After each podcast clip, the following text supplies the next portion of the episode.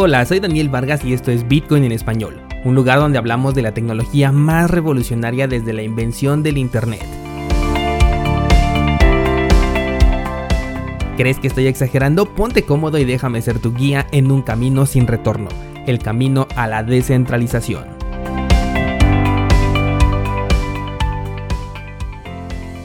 ¿Qué tal descentralizado? ¿Cómo estás? Hoy es viernes 7 de agosto de 2020 y tenemos un programa bien bien interesante. Quédate porque traigo unas notas muy importantes. El precio de Bitcoin al momento de grabar este episodio está tomando una importante decisión entre alcanzar su máximo anterior o bien ir a buscar un mayor impulso. Mientras el precio decide qué hacer, nosotros vamos a actualizarnos en temas de criptomonedas. Primera nota, un nuevo ataque del 51% consigue vulnerar la red de Ethereum Classic, haciendo que las transacciones con esta moneda en diferentes casas de cambio se vean desactivadas, además de incrementar el número de confirmaciones necesarias para hacer efectiva una transacción, esto con la eh, intención de reducir el riesgo de pérdida.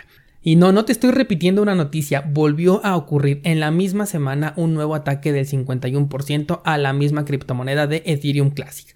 A ver, un ataque de este tipo del 51% representa que se tomó el control de una gran parte del poder de minado y se utilizó para realizar ataques como por ejemplo doble gasto o bien reordenar la cadena.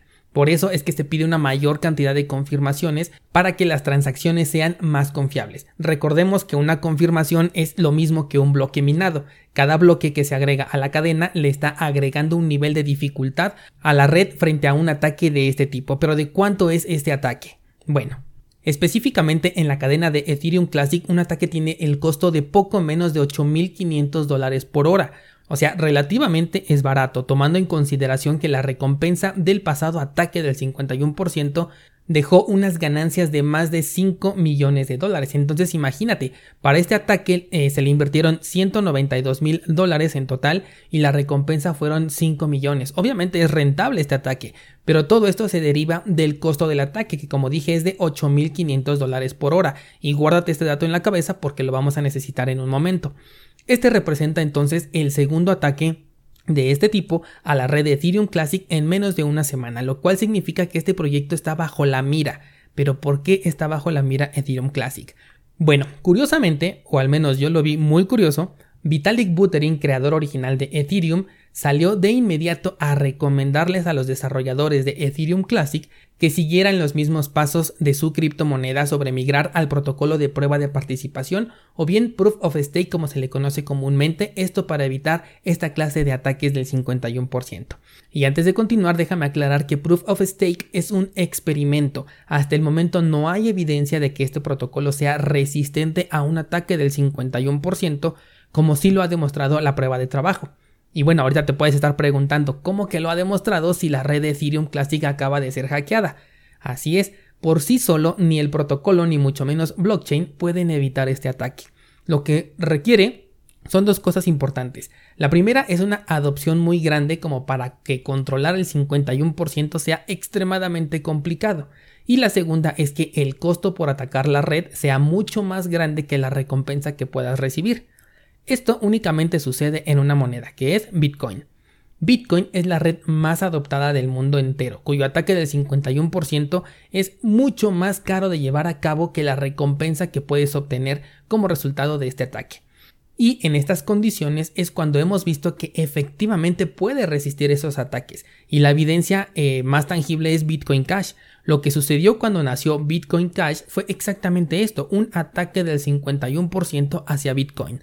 Y el resultado es visible sin que te lo tenga que decir. Bitcoin sigue siendo Bitcoin y Bitcoin Cash es una simple shitcoin más. Ahora, volviendo a la curiosa sugerencia de Vitalik para los desarrolladores y recordando que Proof of Stake es apenas un experimento, ¿Sabes tú cuánto le costaría orquestar un ataque de este tipo en un protocolo de prueba de participación? Nada. Así es, en la red de Proof of Stake el costo por atacar una red es cero, al menos mientras el ataque no sea exitoso. Imagínate qué tan grande es el paso hacia atrás que estaría dando Ethereum cuando implemente Ethereum 2.0 y pase a prueba de participación en donde los ataques a esta red, que debo de admitir que es más grande que Ethereum Classic, le van a salir gratis y los incentivos obviamente van a ser más grandes. Ese es el problema con este protocolo. No siempre es gratis, pero todos los intentos fallidos sí lo son. O sea, Tú puedes atacar la red de Bitcoin y le vas a invertir una suma millonaria por cada ataque que realices. Si el primer intento falla, tú vas a necesitar otra cantidad millonaria para un segundo ataque. Y así el número de veces que quieras atacar a la red de Bitcoin estás literal tirando dinero a la basura. Y además cada 10 minutos la cantidad que requieres es más y más grande porque necesitas reorganizar más y más bloques confirmados, ¿me entiendes? Con la prueba de participación puedes hacer ataques infinitos sin gastar un solo dólar.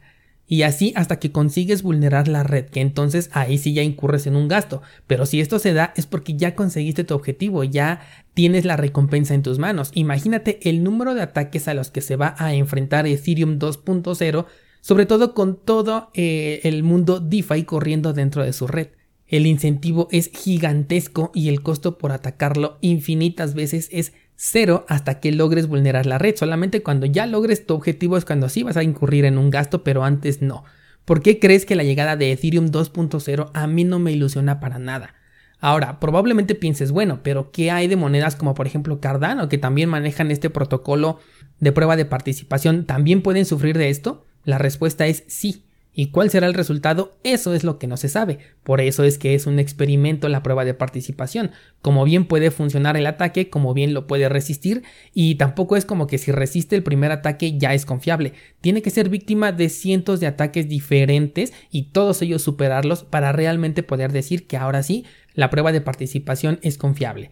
Estos ataques, por ejemplo, ya pasaron por la red de Bitcoin y de todos ellos ha salido intacto. De ahí que la seguridad de Bitcoin sea exponencialmente mayor y que el protocolo de prueba de trabajo ya esté confirmado que en, las características que posee Bitcoin sea extremadamente seguro. Entonces, ya para cerrar este tema, un protocolo de prueba de trabajo cuya adopción es pequeña y el incentivo de atacarlo es superior al gasto incurrido puede ser atacado con éxito y esto que estoy diciendo aplica para cientos o puede ser que hasta miles de criptomonedas que están en el mercado y que manejan esta clase de protocolo.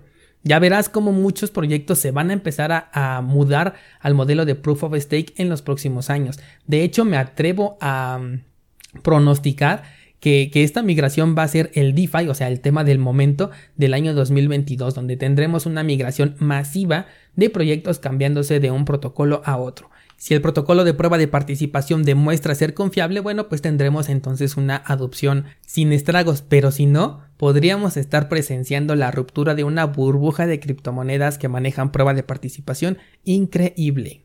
Y déjame decirte que Vitalik Buterin lo sabe perfectamente. De hecho, ha encuestado en Twitter diciendo, oigan, ¿de cuánto tiene que ser el ataque para que reorganizamos la cadena sin que se molesten y podamos impedir que el hacker se salga con la suya? Esta pregunta que él hace es porque sabe que eventualmente va a suceder, así como sabía que su proyecto era insostenible en el tiempo desde que lo creó. También esto lo ha dicho en vivo, no son especulaciones mías, sino que él ya confesó que sabía que el proyecto de Ethereum no era sostenible en el tiempo, que no era escalable y la solución que está proponiendo a un problema que ya tiene bastantes años en su cabeza es insuficiente.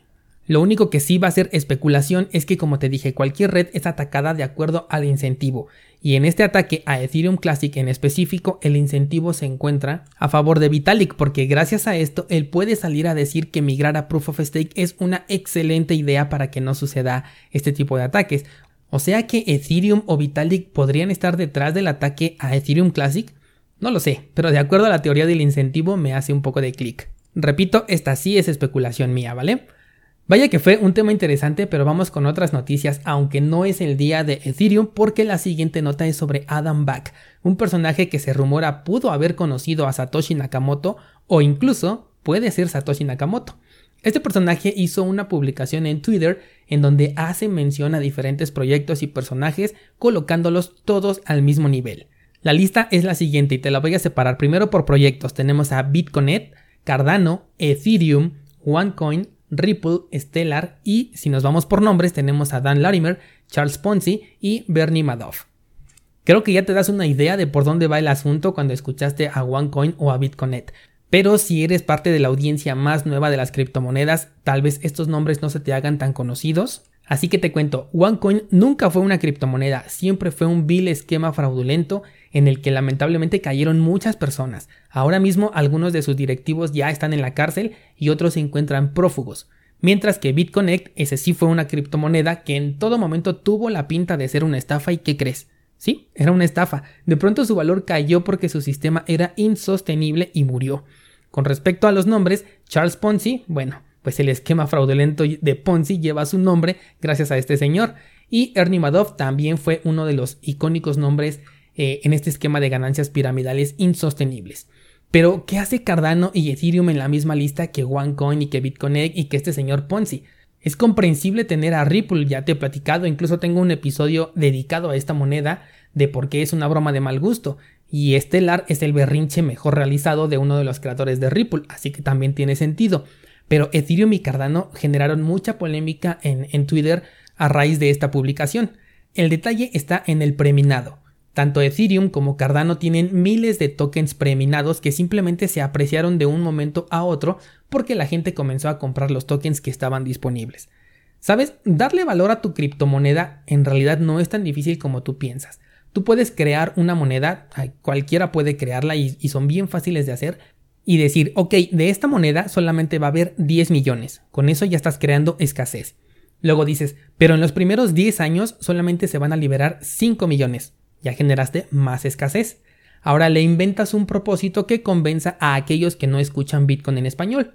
Por ejemplo, esta moneda va a ser utilizada por todos los bancos del mundo y se va a convertir en la nueva moneda mundial. Ahora que ya tienes el pretexto, solamente hace falta que vendas una de estas monedas al precio de un dólar para que tus 10 millones de monedas ahora valgan cada una un dólar.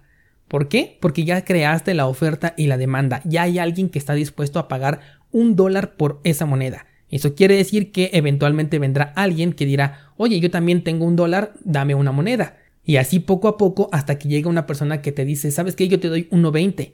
Porque así es como funciona la oferta y la demanda. E imagínate si cuando sacas tu moneda haces una preventa a un precio de 50 centavos de dólar para poder captar la atención de los inversionistas. Imagínate lo que consigues si todavía no sacas tu moneda. Por eso las ICOs fueron tan exitosas y también al mismo tiempo tan fraudulentas.